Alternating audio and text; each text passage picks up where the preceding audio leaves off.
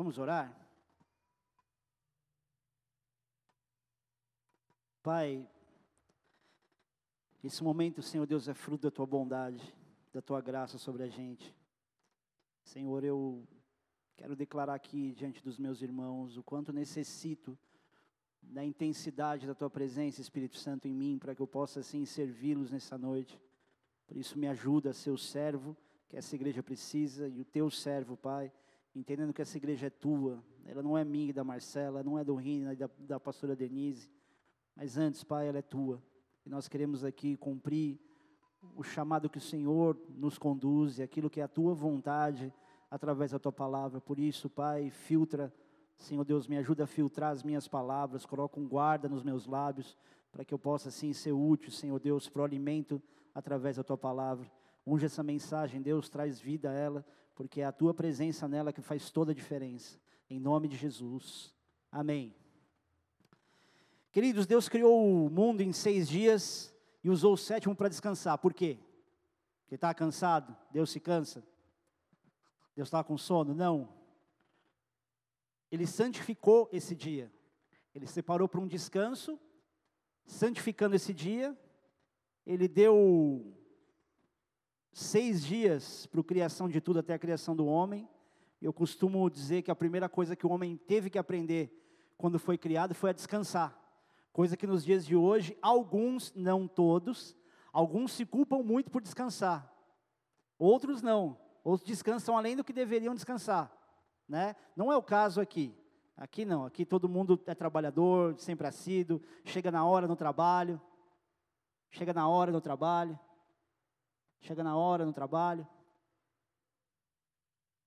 Chega na hora no trabalho. Dá bom testemunho no trabalho.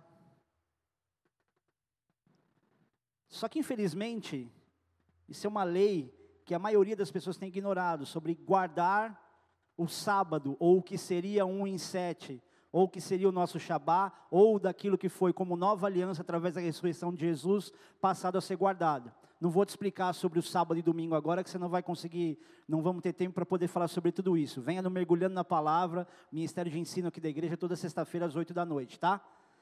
E, só para lembrar, Jesus não revogou a lei. Ele apenas condicionou a questão de salvação para a lei, é, para, pela graça e não pela lei. Só que ele não anulou a lei, ele sintetizou a lei. Algumas questões de lei tinham a ver com costumes e algumas delas devem ser feitas e cumpridas até hoje. A gente olha para a lei de uma maneira muito limitada. A gente às vezes não sabe entender que a lei ela tem uma questão muito específica até para a gente hoje. Nós precisamos guardar um dia em sete. Sabe como eu vejo esse texto? Como alguém, o próprio Deus parando para descansar, como alguém que, para não prejudicar os outros, ele resolve parar para que as pessoas não sejam prejudicadas, não porque ele precise. Então, quando Deus separou esse dia para que a gente o buscasse, não é porque Ele precisa do nosso culto, mas é porque nós e Ele sabe disso, e à medida que você amadurece na fé, você entende isso, nós precisamos desse tempo. Eu não quero acreditar que quando você vem para a igreja, toda vez que você vai embora, você sai pior do que você entrou, né? Tipo, cheguei aqui, nossa, arrebentado, saí pior ainda. Impossível. Porque é um tempo de descanso em Deus de renovo das tuas emoções, dos teus pensamentos, por aquilo que você diz e por aquilo que você ouve. E a fé vem pelo ouvir. Vocês estão aí? Agora, esse momento fala de uma pausa, fala para você parar, para você interromper. E naturalmente depois, para você voltar. O problema, querida, é que muita gente para e não volta. Eu sei que tem gente aqui hoje, até nos visitando, que pertence até a outra igreja, que talvez esteja, só esteja aqui hoje porque parou de ir para a sua própria igreja. Você parou e esqueceu de voltar. Eu quero pregar rápido, mas eu preciso parar para dizer isso para você. E não é nem porque você está recebendo uma resposta aqui que você tem que ficar aqui. Eu só não vou perguntar quem é você para não gerar constrangimento. Mas volta. Porque você não estava na tua igreja, você veio aqui, talvez você encontrou alguma coisa legal que você não via lá, mas daqui a pouco você vai começar a conhecer defeito aqui, você vai detestar esse lugar. Imagina, pastor, aqui é uma bênção, é uma bênção, mas toda igreja tem defeito. volta para a sua igreja. Pastor, mas aconteceu algo muito sério, então busca um aconselhamento. Não para simplesmente, ignora o resto, tipo, ah, não vou mais lá, não quero mais saber e não falo com ninguém. Vai abrir o teu coração, vai buscar um conselho, pede oração, pede ajuda, mas não fica nessa condição de você conseguir administrar essa sua pausa como se você conseguisse voltar sozinho. Amém? E presta atenção numa coisa: buscar Deus em casa e dizer que está bom é a maior manipulação de si mesmo que existe. Porque no começo, abrir mão da igreja parece uma liberdade maravilhosa que você tem, né? Você está a sensação de que Cara, eu estou livre em Cristo, não estou mais nas amarras da religiosidade, não preciso estar naquele lugar, e não sei o que. Só que sabe o que é isso? Isso é uma prisão em sala de vidro. Você acha que está livre porque é vidro. Você consegue ver tudo que tem lá fora. Você consegue ver o movimento das coisas, só que você não tem vida. Você só vê. Você vê as coisas passarem. Mas na verdade você está preso. Talvez você não admita isso, mas a grande verdade é essa. Você dá esse grito de liberdade, dizer, não preciso de igreja, ah, isso é religiosidade, eu ouço a Deus e não o homem. Querido, se você não consegue amar o homem que você vê, você não ama a Deus que você não vê. Se você não consegue se submeter àqueles que diretamente têm alguma credibilidade para te dar algum conselho bom, alguma direção, não fique imaginando que você vai ouvir princípios de Deus sozinho. Vocês estão aí? É nessa hora que a ousadia começa a se transformar em covardia. Eu conheci um cara, amigo meu de infância, o cara era um leão na oração, na Bíblia, no conhecimento da palavra, na liderança, e aí ele esfriou e desviou.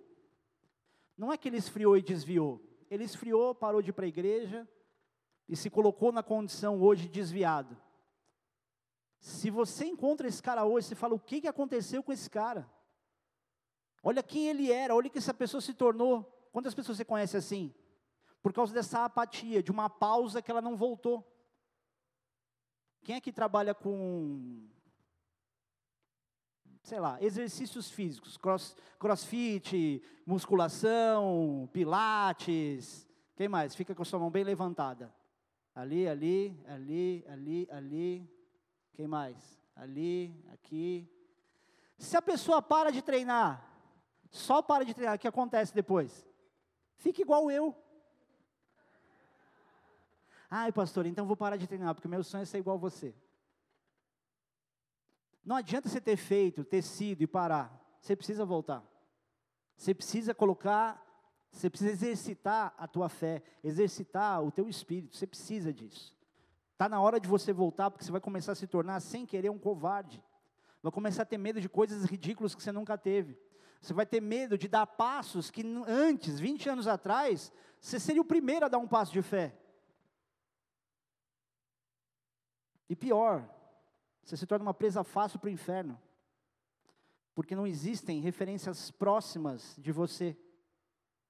É quando a sua palavra começa a não ter mais peso, começa a não ter mais força. E sem peso e sem força, é onde eu vejo muitas mulheres se encontrando hoje mulheres sendo humilhadas e desmerecidas na própria casa. Se eu pudesse, eu apresentaria para vocês uma mulher que a gente conheceu em Brasília, eu e a Marcela, a Herta. Que pessoa sensacional, que mulher de Deus.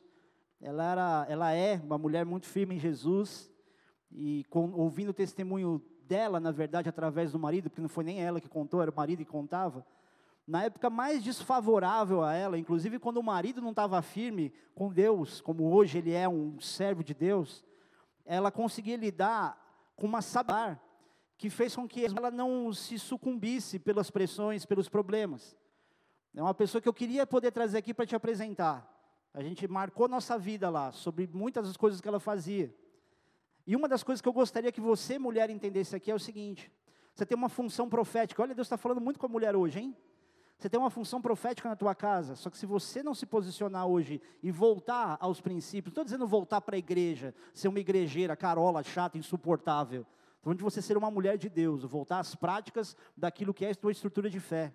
Você vai perder a voz de autoridade que você tem em casa. É nessas horas que os teus filhos começam a engolir você. É nessa hora que você começa a se sentir diminuída, com medo de abrir a boca na própria casa. E Deus não te chamou para isso. Olha o contraste. Por parar de ser a mulher de Deus que você tem sido e começar a ser permissiva com algumas coisas, ao invés de você ser a profeta, você passa a ser só a mulher que limpa a casa, a mulher que faz comida. Deixa eu explicar uma coisa aqui. Agora eu vou me colocar numa situação muito difícil, mas eu vou falar. Ô mãe, se a tua filha ou teu filho namora, não tem essa de um dormir na casa do outro, tá?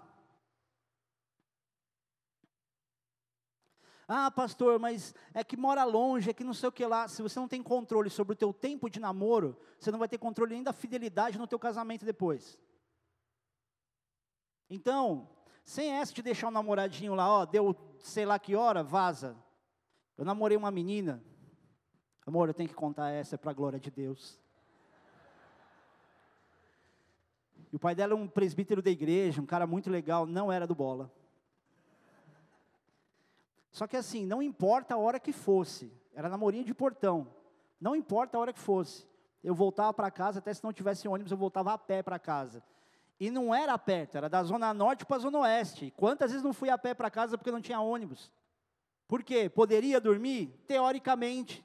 Forçar a barra? Teoricamente. Então fique esperta você, mãe, que tem filho adolescente, que está botando as asinhas de fora, e tipo, ah, ele vai dormir aqui. Não, vai para casa. Ah, mas que absurdo, bota ela para fora também. Alô? Vou dar uma pausa para dar uma valorizada. Ah, pastor, que quadrado. Querido, eu não sei você, mas eu estou vendo a quantidade de gravidez desejada que, que acontece hoje.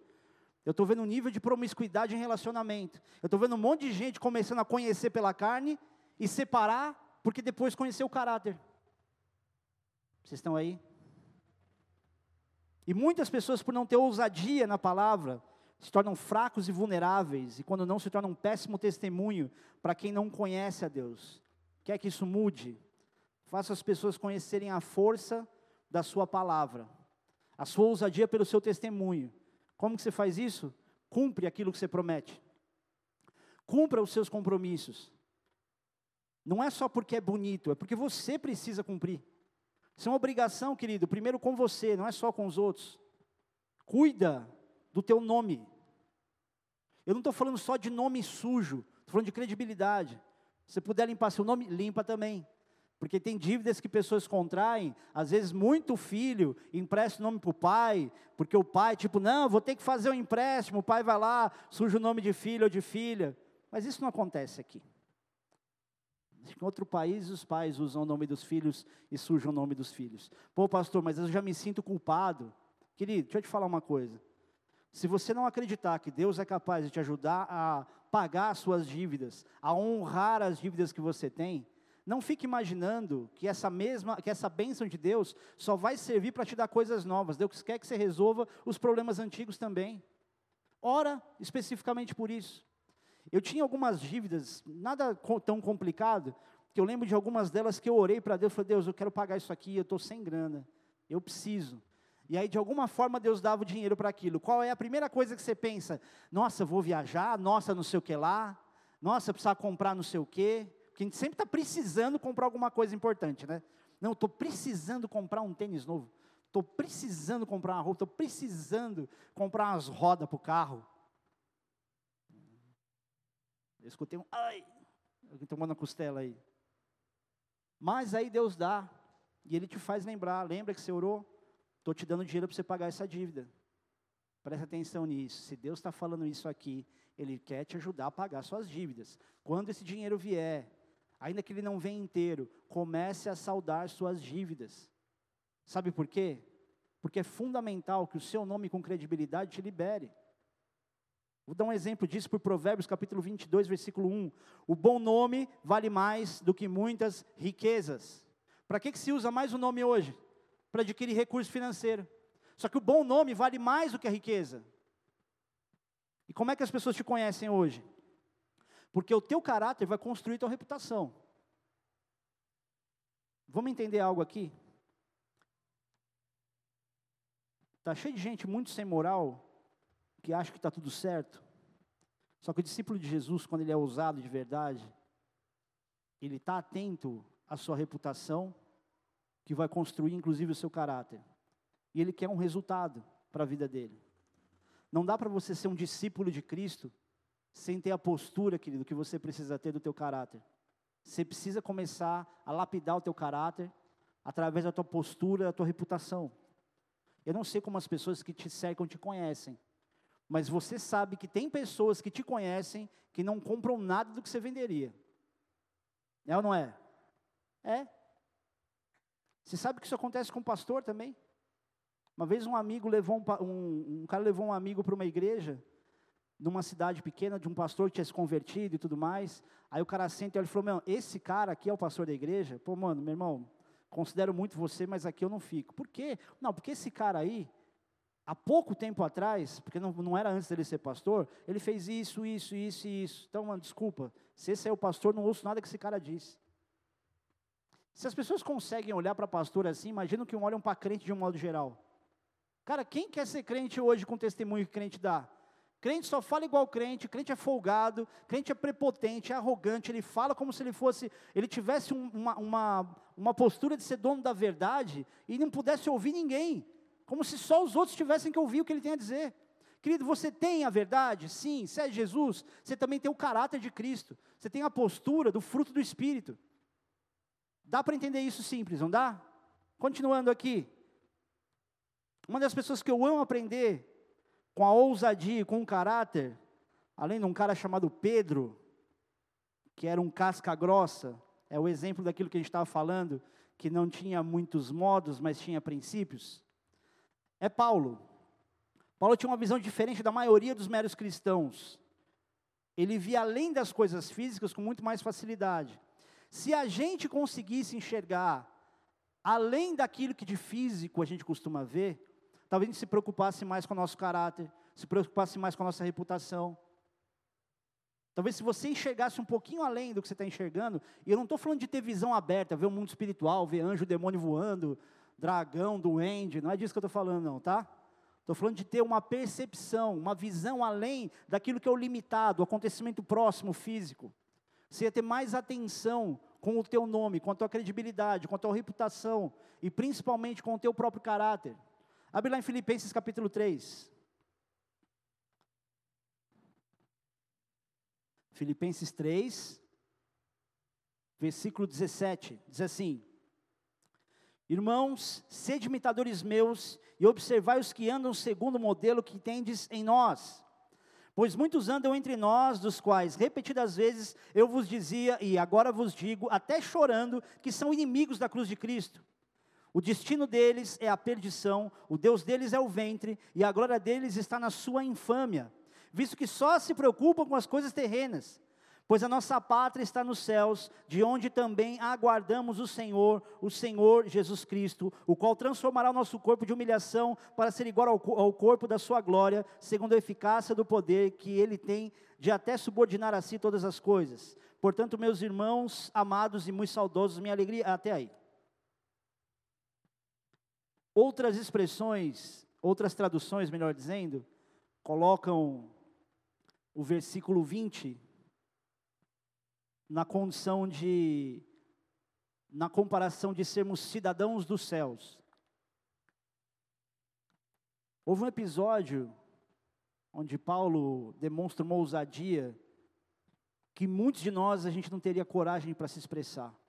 Só que a mentalidade de Paulo, primeiro, para ter ousadia, era entender: eu sou um cidadão do céu, eu não sou desse lugar.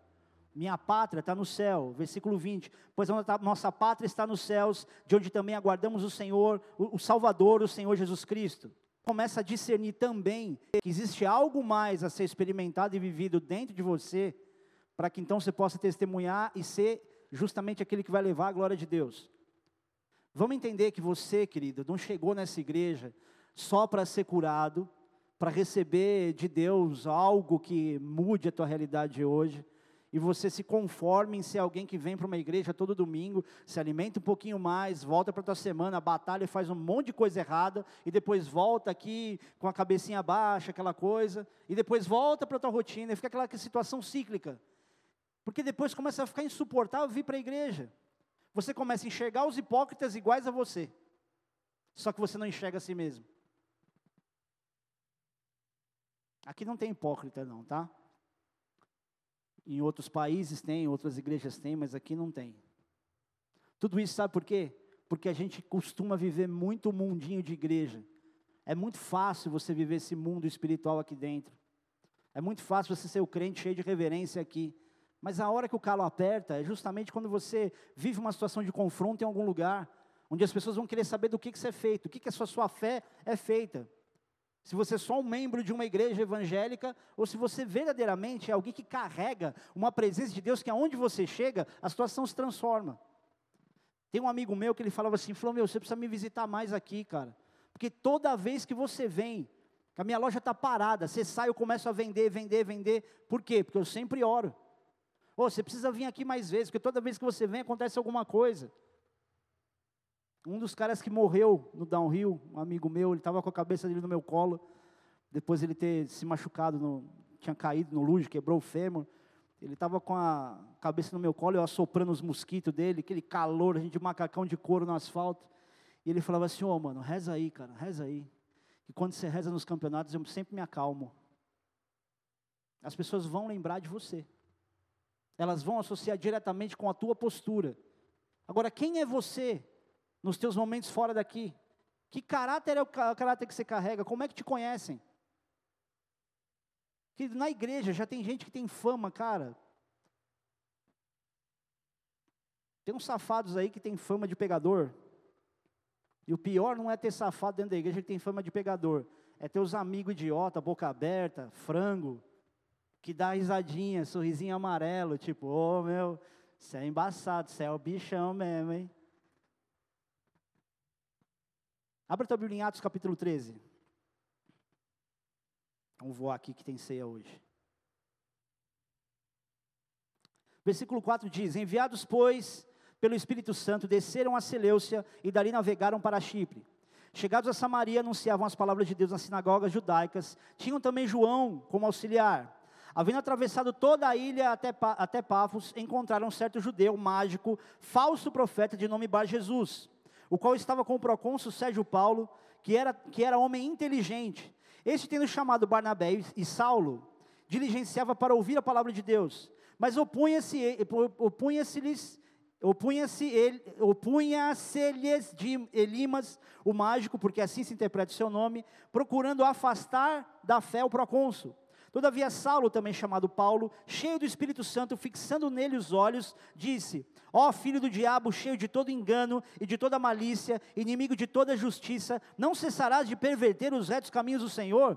Pois agora, eis aí está sobre ti a mão do Senhor, e ficarás cego, não vendo o sol por algum tempo. No mesmo instante caiu sobre ele névoa e escuridade, e andando à roda procurava quem o guiasse pela, pela mão. Então o procônsul, vendo o que sucedeu, o que sucedera, creu maravilhado com a doutrina do Senhor. Paulo estava Saulo, também chamado Paulo, e Barnabé evangelizando o procônsul, um cara inteligente. E o procônsul querendo ouvir o evangelho e Elimas, o mágico, tipo atrapalhando ali. Peraí, deixa eu fazer uma mágica aqui. Atrapalhando a pregação do evangelho. Paulo, tipo, meu, vou dar nesse cara. Né? Senhor, filho do diabo, você não está vendo aqui que eu estou falando a palavra para ele? Você larga a mão de ser trouxa, você vai ficar cego. Claro, é a tradução da nova linguagem do Foca. Você vai ficar cego. E o cara ficou cego, desesperado. O procônsul olhou para aquilo e falou: Uau! Às vezes eu tenho vontade de chamar algumas pessoas de filho do diabo. Tenho. Olha, eu vou te falar, cara. Eu estou esperando o dia que Deus me daria essa permissão. Porque por enquanto eu só profetizo, eu falo, irmão, irmão, para você não falar outra coisa, né? Estou profetizando. Só que em seguida, ele lança essa palavra, lança a profecia. Só que sabe o que o que Paulo tinha? Saulo, então Paulo, tinha um alvo. Ele tinha uma direção. Versículo 13.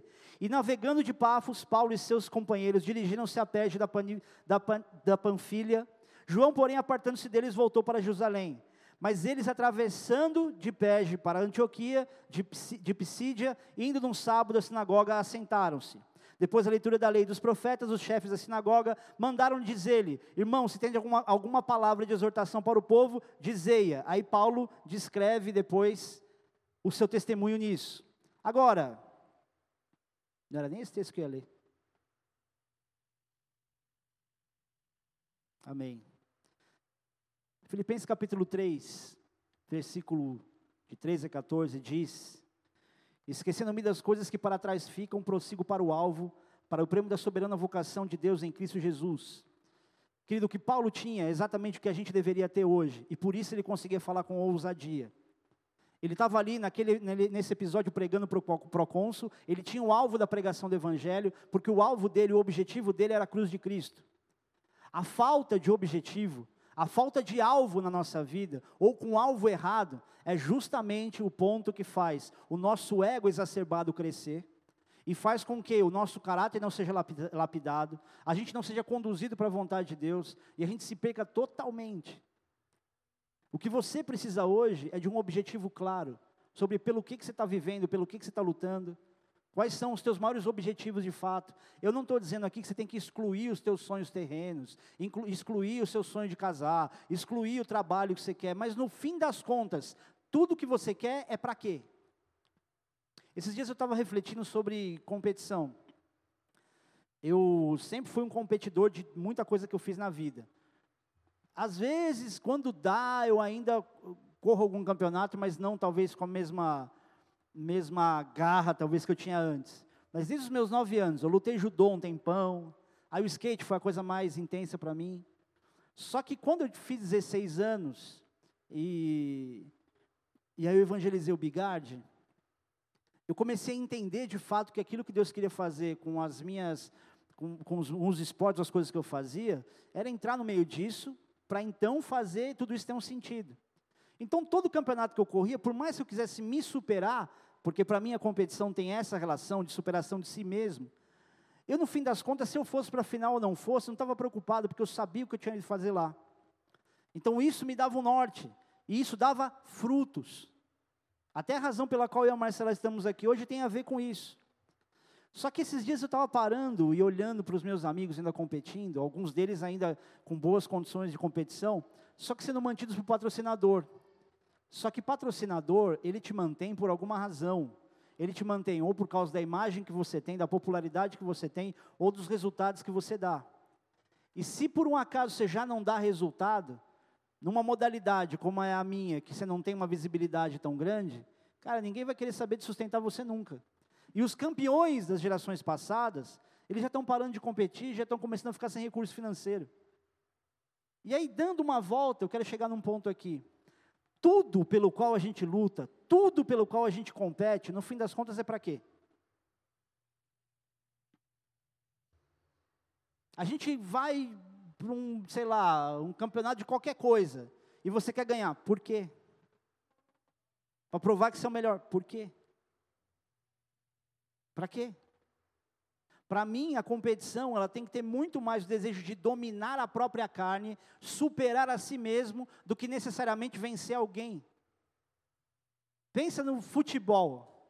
Ah, pastor, envolve dinheiro, é o ópio do povo, todo mundo ama futebol. Mas no fim das contas, você torce, os caras se matam, os caras brigam por causa disso, brigam com o jogador, brigam entre eles, pessoas morrem.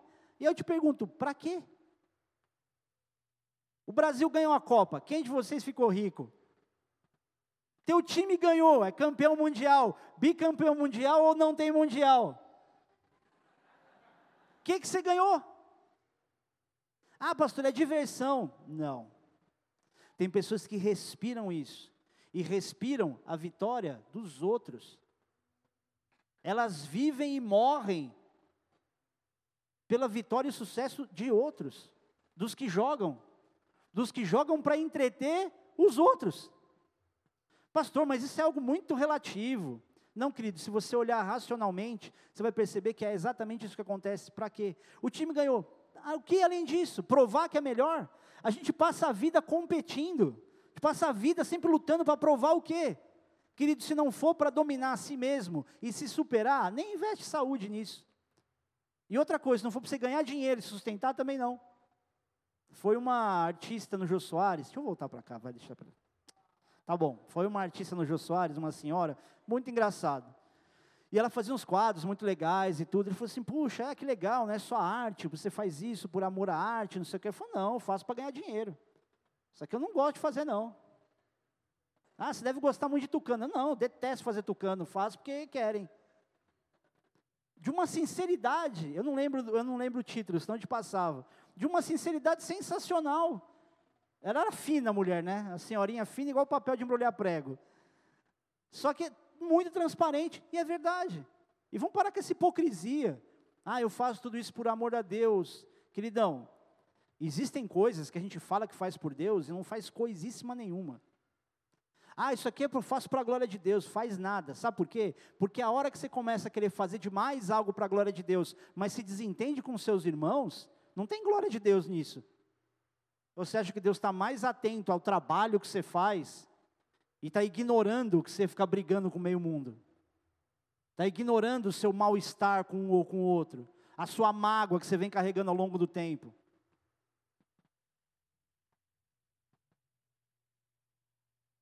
Você precisa de objetivo, querido, porque sem visão, você não vai deixar nada claro, nem sobre quem você é. Sem um objetivo, sem entender a razão pela qual você está vivendo, você é mais uma pessoa vivendo sem identidade. Sabe como eu enxergo pessoas sem identidade? Embalada. Já falei isso para vocês, para você que é visitante, falo de novo. Para mim, o melhor exemplo de gente que não tem identidade é olhar para a galera na balada. Você não tem a sensação que está todo mundo, todo mundo imitando alguém que eles nem sabem quem é? É ou não é? Dançam, é tão ridículo dançando. Vamos ser sinceros? Quando você está dançando, quem é pai aqui dança com filho sabe do que eu estou falando. Você não dança assim. Você parece um frango destroncado dançando. A última coisa que você tem é preocupação com a sua aparência. Você conhece alguém que anda assim? Tem peito de pombo. Fala sério. Todo mundo percebe. Eu prefiro ser gordinho, bater palma com uma mão só. Não, não prefiro não. Mas não é sempre assim, você olha alguém, parece que ela é uma imitação mal feita de alguém que já não é original. O cara tá lá com um copo na balada, ele olha com aquele arco, tipo, eu sou o cara mais bonito do mundo, e o cara é feio igual uma trombada de trem. A menina, por sua vez, ela acha que ela é a única naquele lugar. E vai, e mexe o cabelo e não sei o quê. E olha com um ar de arrogância. Cara, balada para mim é o melhor retrato da falsidade. Todo mundo querendo mostrar alguma coisa que não é. Ou talvez revelando aquilo que realmente é. Tudo por falta de identidade não tem objetivo na vida. Ah, pastor, nada a ver, balada é só para distrair. Querido, para distrair, você tem um monte de outras coisas que você pode fazer, que você gasta menos, se prejudica menos, constrói relacionamentos mais saudáveis e duradouros, e não faz papel de trouxa. Eu não sei aqui quem já fez papel de trouxa, que vomitou na balada, que dizia eu te amo para todo mundo. Aqui não, né? Que se apaixonou por alguém na balada e depois a pessoa, tipo, não, a gente só ficou. Aí, sei lá, tudo. Ah, pensei que era o homem da minha vida. Vai, trouxa, toma. Henry Ford diz que os obstáculos são aqueles perigos que você vê quando tira os olhos do seu objetivo. E aí tudo se torna obstáculo. Se você não tem um objetivo, não tem um alvo, e eu não estou falando de alvo terreno, mas o alvo que é Cristo, que te coloca nas mãos todos os recursos que você precisa para alcançar o objetivo se glorifica o nome dele. Se você tem esse alvo, nada vai ser obstáculo para você. Nada vai ser um problema tão grande, por mais problema que seja. E a gente tem que passar por problema, porque é isso que lapida o nosso caráter. Imagina você sem problema. Você seria imaturo, infantilizado. Quem aqui serviu Forças Armadas sabe o que eu estou falando. Tem um, um cartaz em, em, junto de alistamento que diz assim: aceitamos jovens, devolvemos homens. Por que, que a galera vira homem no quartel? Porque é legal? Porque é gostoso, é divertido? Não, porque você fica sem dormir, você só escuta grito, você faz exercício igual um condenado, se submete a todo mundo, porque você é a patente mais baixa do quartel. E isso faz o cara virar homem. Não é a facilidade, são as suas dificuldades. os problemas que você está vivendo hoje, é justamente a habilitação que Deus está te dando para te dar experiências e conquistas maiores das que você tem hoje. Só que você precisa parar de reclamar. Para de se lamentar da vida. Ah, porque não deu. Ah, porque não sei o quê. Esses dias uma pessoa me escreveu assim, pastor, eu tenho um problema na minha área sentimental. Ela não está aqui, por isso eu posso falar. Eu tenho um problema na minha área sentimental. Todo relacionamento meu, chega uma hora que dá errado e não sei o quê. Aí eu falei assim, tá, mas aonde você está encontrando as pessoas? Como você está mantendo o teu relacionamento? Porque se por um acaso você namora como todo mundo namora, sem objetivo, sem uma razão pela qual você está junto com alguém, sem princípios onde Deus possa entrar e fazer o relacionamento ser duradouro, você vai quebrar a cara mesmo. Dentro da igreja é difícil, quanto mais fora. Se você não tiver como um parâmetro escolher um cara que tem pelo menos o mesmo princípio de fé de você, que você tem, você já começou muito errado. Não é nem que ele tem que ser da sua igreja, mas cara, se ele não crê nem em Deus, imagina como é que vai ser quando os filhos nascerem.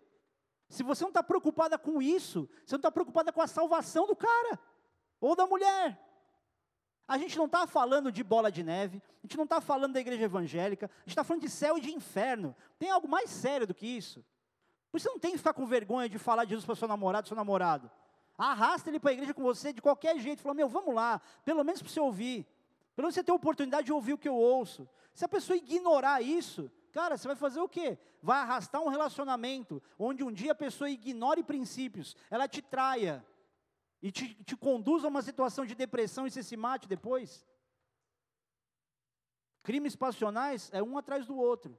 Por isso que eu digo, querido, vem falar comigo, não sai namorando. Por quê? Porque eu sou dono das pessoas? Não. É porque pelo menos eu posso saber, ah, não, beleza, esse fulano, essa fulana, tudo bem, tranquilo. Não estou aqui botando bola de ferro no pé de ninguém, dizendo, não, eu que mando, se Deus não falar comigo. Não, é o mínimo de percepção. É o mínimo de relacionamento, é bater o olho, é olhar, ou saber quem é.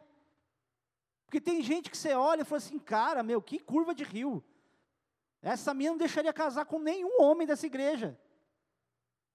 Serve para mulher e serve para homem. Não é porque o pastor manda, não é porque o pastor domina, porque a visão da igreja é uma questão de bom conselho, de referência.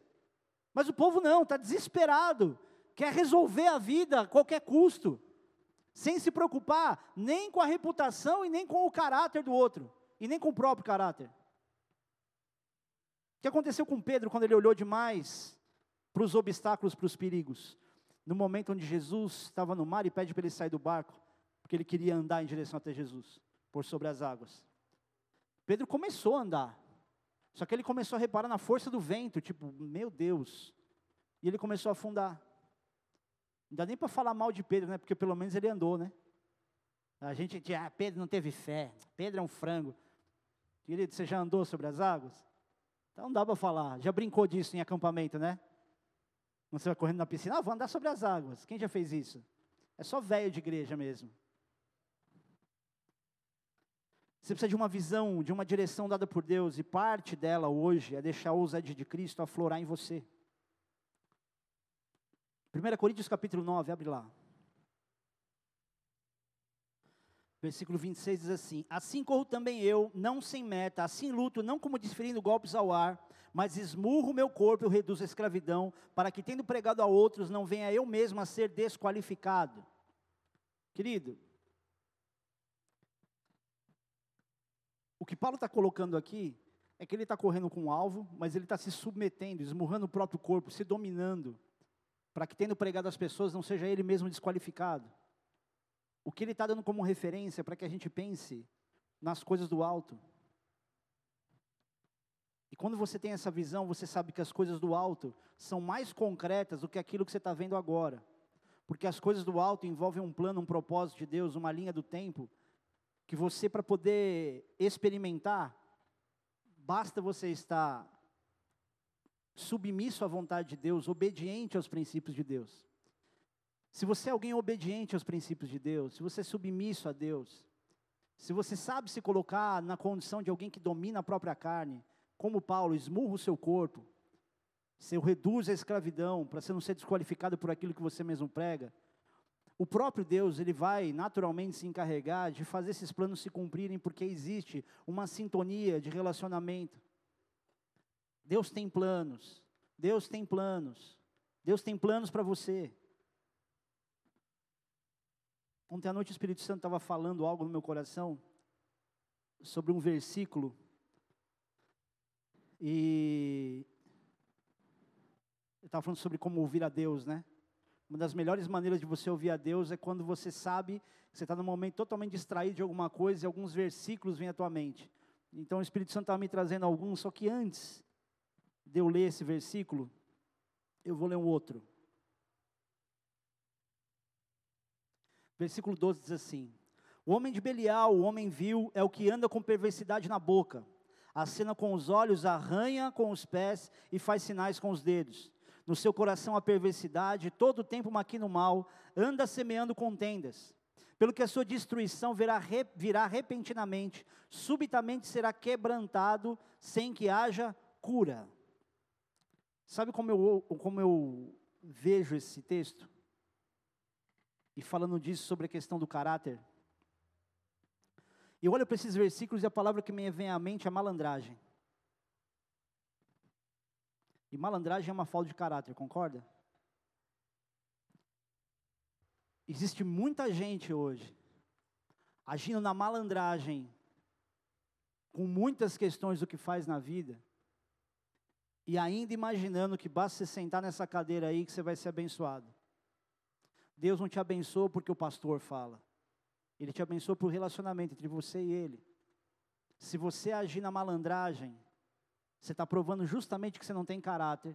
E se você não tem caráter, não há nada que seja seu que vai perpetuar.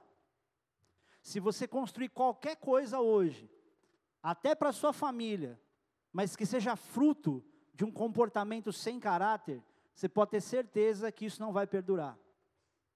Você não vai ter legado para deixar. Deus não trabalha junto com a malandragem. Você que trabalha em comércio, deixa eu te falar uma coisa. Eu sei que existem práticas comerciais que elas são normais, são naturais. Eu sei, eu vim de Brasília. Fiquei oito anos com a Marcela em Brasília. Tem, tem uma frase que. Quem é botafoguense aqui? Já escutou aquela frase? Tem coisas que só acontecem com o Botafogo? Tem coisas que eu só vi em Brasília. Quando você fala de licitação, de coisas meio que arrumadas, é a coisa mais natural do mundo, você pagar alguma coisa por fora, fazer alguma coisa assim. Só que o que vai diferenciar a tua prosperidade da, da pseudo-prosperidade das pessoas do teu mesmo mercado é justamente você não trabalhar com a mesma malandragem. Não deixa a malandragem ser aquilo que conduz a tua expertise comercial, porque é justamente por isso que você ganha dinheiro e gasta muito. É justamente por isso que o recurso vem, mas ele vai embora. Parece Satanás quando vem, vem por um caminho e foge por sete. Você acha que você está levantando dinheiro, e até levanta, mas é tanta dívida que vem ao mesmo tempo, é o devorador levantando e arrebentando você, por causa da malandragem. Eu tinha um amigo meu que, ele estava fazendo umas malandragens no, no lugar que a gente trabalhava, e ele pegou uma grana e comprou um boné, na época aquela moda de boné de time gringo, né, de basquete. Eu lembro até hoje, ele comprou um boné do New York Knicks. E aí ele che eu cheguei no trabalho e falou, cadê seu boné? Porque um sempre olhava para o outro de boné, né? Era a moda da época. Aí ele falou assim, é meu, você sabe que tudo que vem fácil, vai fácil, né? Eu falei assim, aprendeu? É mais ou menos isso. O crente está querendo tudo muito fácil. Eu não sou contra, querido, trabalho. Eu sou contra a manipulação mental.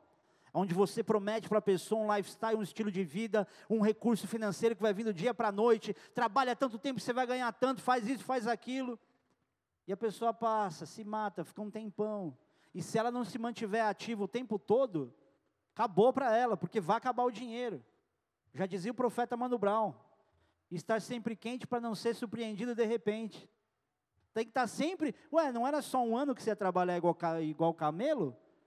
Está aí se matando e não consegue ainda o recurso que você falou que você ia ter, comprou um carro e já é tudo. O que eu conheço de gente que em negócios que a pessoa entrou, juntou dinheiro para comprar um carro, comprou no leasing, a perder de vista, e depois não conseguiu manter o carro, Porque o carro era o cartão de visita. Olha o carro que eu tenho. Querido, o cara que tem que ostentar o sucesso financeiro, mostrando o que ele comprou, cara, é a pessoa mais vazia que você pode ver. Olha aqui o que eu comprei, olha esse, vê, você não quer uma vida assim? Cara, quem não quer conforto? Mas é esse o argumento? Você vai atrás do negócio porque o cara comprou isso aqui, porque tem dinheiro aqui? Sabe para mim qual é o melhor segredo do sucesso profissional de alguém? O prazer da produtividade. Se você tiver prazer naquilo que você produz, você vai ser próspero. Não importa o que você faça. Você faz com o teu coração, há alegria no que você faz. Você não engana ninguém. Você não precisa usar de manipulação. Você não precisa usar da malandragem. Você vai prosperar. Um amigo meu hoje ganhou um carrinho de espetinho. Ele, ele é de uma religião bem diferente da nossa. Jesus também é um cara legal, acredita nele, mas numa outra realidade. Mas é um cara trabalhador. Eu falei assim, fulano, você vai ganhar dinheiro com isso aí, cara. Deus vai te abençoar com o seu trabalho. Você vai, rala mesmo, você vai. Princípio, princípio. Ao passo que tem muita gente que, como eu gostaria de profetizar sobre a vida da pessoa, mas eu vejo tanta instabilidade, tanta falta de postura e de caráter, que eu falo, não tenho nem como falar nada. Não dá nem para Deus honrar qualquer desejo do meu coração, porque Deus é mais justo do que aquilo que eu desejo. Não adianta eu querer que Deus abençoe, eu dizer, não, eu profetizo. Não é, Deus não vai ficar ouvindo o que eu tenho a dizer e ignorar pela justiça o que o outro está fazendo. Você entendeu? Caráter, querido, é a forma de você perpetuar até a tua existência. Você lembra de um cara chamado Abel, cujo irmão o matou? O que, que Hebreus fala sobre ele? Que Abel, até depois de morto, ainda fala. A voz de Abel, aquilo que ele fez, o legado que ele deixou, mesmo depois de morto, ainda existe, ainda fala. Quando Deus está naquela conversa com Satanás, o Satanás com Deus, o que, que Satanás, que, que Deus fala para Satanás? Opa, tá vendo ali meu servo, Jó, homem íntegro e reto? Que, que ele está colocando primeiro em evidência? O que Jó tinha? O que Jó fazia? Ou quem ele era? Porque integridade, você vê isso em resultados do comportamento. Mas primeiro está aqui, sobre quem você é. E a gente está fazendo muito o contrário. A gente está querendo fazer coisas para ser alguém. Você quer fazer, você quer ser conhecido, você quer ter uma fama de alguma coisa, para então você ser alguma coisa, quer entrar em um emprego tal, quer ganhar tal grana, quer conquistar, quer possuir, quer fazer, para ser, está tudo errado. Se você não for primeiro, íntegro primeiro, você não vai ter o resultado dessas coisas. Jó só tinha as riquezas que ele tinha por quem ele era, não por aquilo que ele fazia. E é isso que a gente precisa entender. Tem muita gente achando que é só fazer também. Querido, o fazer tem que ser um resultado da sua integridade. Aquilo que você é vai naturalmente resultar naquilo que você tem e naquilo que você faz. Agora o texto específico, que deve ser nosso modelo para encerrar aqui. Filipenses capítulo 2. Filipenses 2, versículo 5, diz assim: Tende em vós o mesmo sentimento que houve também em Cristo Jesus. Quem tem outra tradução? É porque não há muitas traduções.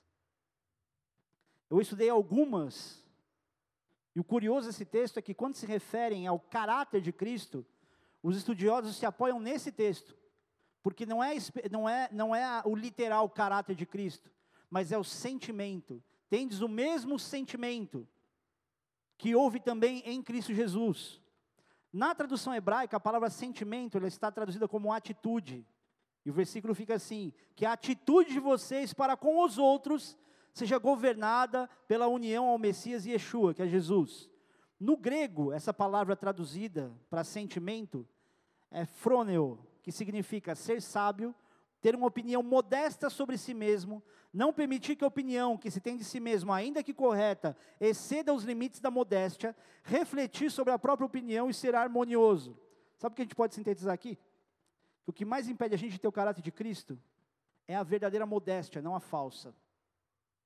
Porque tem muita gente com falsa modéstia. Não, imagina, não, imagina, sou. Não, glória a Deus. A gente não sabe nem se diminuir diante de um elogio. Não sabe nem administrar isso. A gente não sabe ser modesto, a gente quer dizer que a gente é. A gente quer mostrar, quer falar que é. Querido, quem é modesto, na maioria das vezes não vai ter nem palavra para dizer nada. Não vai ficar sempre dizendo as frases que todo mundo diz. Só que a falta dessa modéstia, ela é justamente aquilo que impede a gente ter o caráter de Cristo como a gente deveria ter. Quem tem que ter o caráter de Cristo, ou quem tem o caráter de Cristo, naturalmente vai ter uma visão sobre si mesmo, onde ele não se coloque acima de todo mundo, onde ele saiba ser humilde, ele saiba ser servo das pessoas. Ter o caráter de, Cristo envolve diretamente servidão, envolve humildade. Só que em contrapartida, o reflexo disso são coisas que Deus constrói na tua vida que duram. Por isso que a palavra de Deus é tão perfeita quando diz que a humildade ela precede a honra, mas a altivez de espírito é a queda. E aquele que pensa estar de pé, cuide para que não caia. Você que olha para si mesmo e fala: Olha que absurdo que Fulano fez, que bate no peito e diz: Olha, eu nunca faria isso. Você que pensa que você está de pé, fique esperto para você não cair. É um ego exacerbado que existe no meio do povo. Que não sabe se submeter a ninguém, não ouve ninguém, não obedece ninguém. E que por falta disso sofre à toa. Querido, o que mais assusta é que tudo isso é muito maquiado no meio do povo. As pessoas elas têm um ego muito grande, muito inflado, no meio do povo de Deus, nas lideranças, há pastores, há apóstolos, há pseudo-profetas de verdade, e a gente está se envolvendo com isso como se isso fosse normal, como se idolatrar o pastor fosse a coisa mais natural do mundo, e como se desprezar os pastores fosse a coisa mais natural do mundo também. Ah, porque eu aprendi com meu pastor, foca. Eu não ligo que você me chama de foca, tá? Não é o maior problema do mundo. Aprendi com ele que, tipo, é isso aí mesmo, pastor é igual a gente.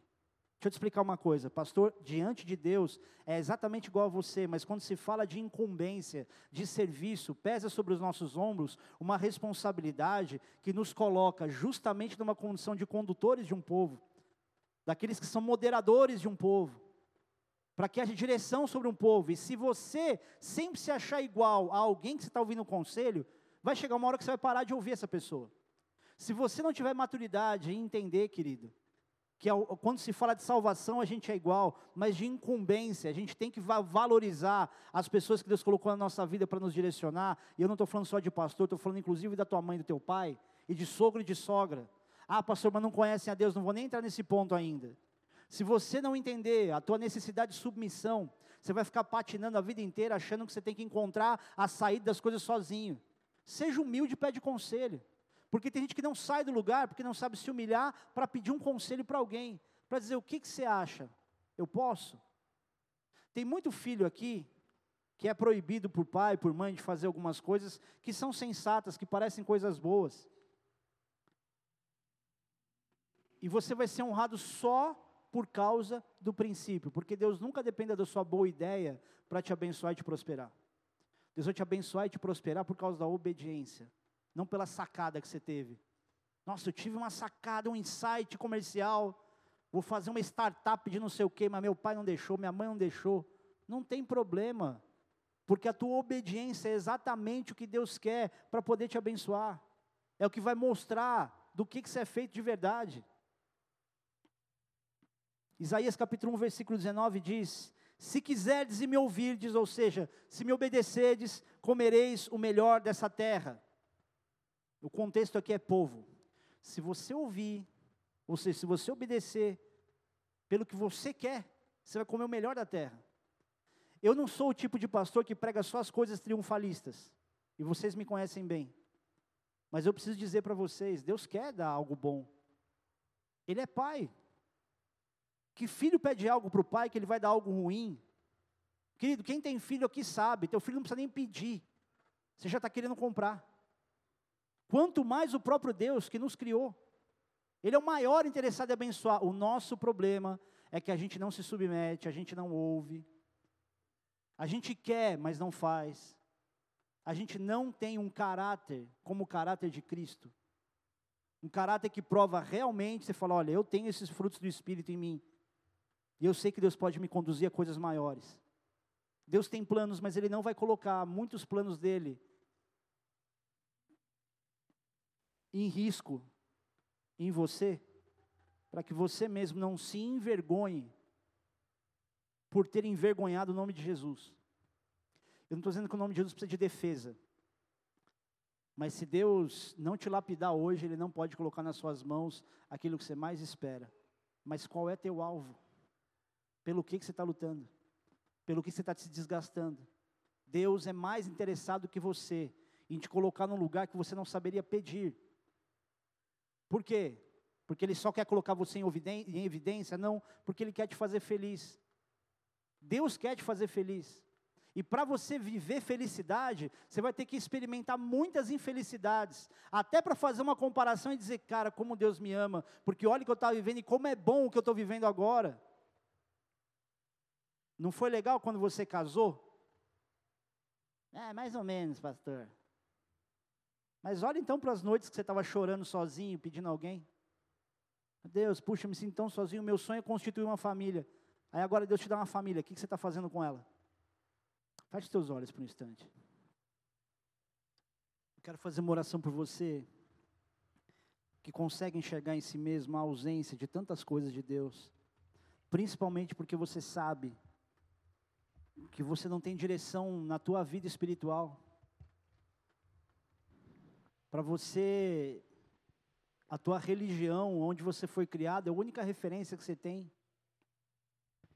Eu quero hoje te dar a maior referência que você pode ter, e não é na religião evangélica, é no Criador dos céus e da terra, é em Jesus Cristo, que os livros de história comprovam sua existência. Onde o nosso calendário ele foi dividido entre antes e depois dele. Se você está aqui, você sabe que você é um pecador e você ainda não experimentou o amor de Jesus, não experimentou tudo aquilo que Ele tem para fazer com você e através de você. Se você deseja entregar a sua vida para Ele, confessar com os teus lábios e com o teu coração que você admite que é pecador e você crê no sacrifício de Jesus na cruz, eu quero que você repita essa oração comigo aonde você está. Aproveita que a igreja inteira vai falar junto com você, então rasga o teu coração, porque você precisa dessa oração. É entre você e Deus, mas essa oração vai mudar a tua vida para sempre. Não é porque são palavras específicas, mas é porque o teu coração, talvez pela primeira vez, vai ser derramado diante de Deus, e você vai ouvir dentro de você, nos teus sentimentos e pensamentos, a voz de Deus como você nunca ouviu. Repete comigo essa oração, diz assim: Jesus, eu sei que o Senhor me trouxe aqui com algum propósito, e nessa hora, o primeiro que eu enxergo é que eu preciso do teu perdão, eu preciso ser lavado por dentro, nas minhas emoções, nos meus pensamentos, e eu também admito que eu preciso de salvação. Jesus, perdoa os meus pecados. Escreve o meu nome no teu livro da vida. Espírito Santo, entra no meu coração e me transforma por completo. Porque eu não quero uma religião, eu quero o Senhor. Vem, Jesus, e toma o teu lugar de Senhor na minha vida. Em nome de Jesus. Amém. Pai amado, nós oramos por cada um aqui. Que nessa hora, Senhor Deus, creem e admitem a sua condição de pecadores e vulneráveis. E que estavam condenados antes, Senhor Deus, mas hoje, por causa dessa confissão, o Senhor os perdoou e a partir de agora o Teu Espírito Santo passa a habitar dentro deles. Que eles tenham uma experiência contigo, Pai, tão profunda, tão inigualável, Senhor quando voltarem para suas casas hoje, tenham a plena certeza, em sensações, em sentimento, em entendimento, que alguma coisa mudou, alguma coisa muito forte aconteceu. Para que saibam, Deus, que isso não é a persuasão de qualquer pessoa, Isso não é a religião, não é a estrutura religiosa de um lugar, para que saibam finalmente que o Senhor é onipresente, que o Senhor está em todo lugar, que o Senhor não mora em prédios, mas o Senhor mora em nós. A partir do momento que nós confessamos nossa condição de pecador e pedimos a tua presença, que te conheçam assim, Pai, com um amor tão forte, poderoso, que nunca mais se esqueçam desse momento, em nome de Jesus.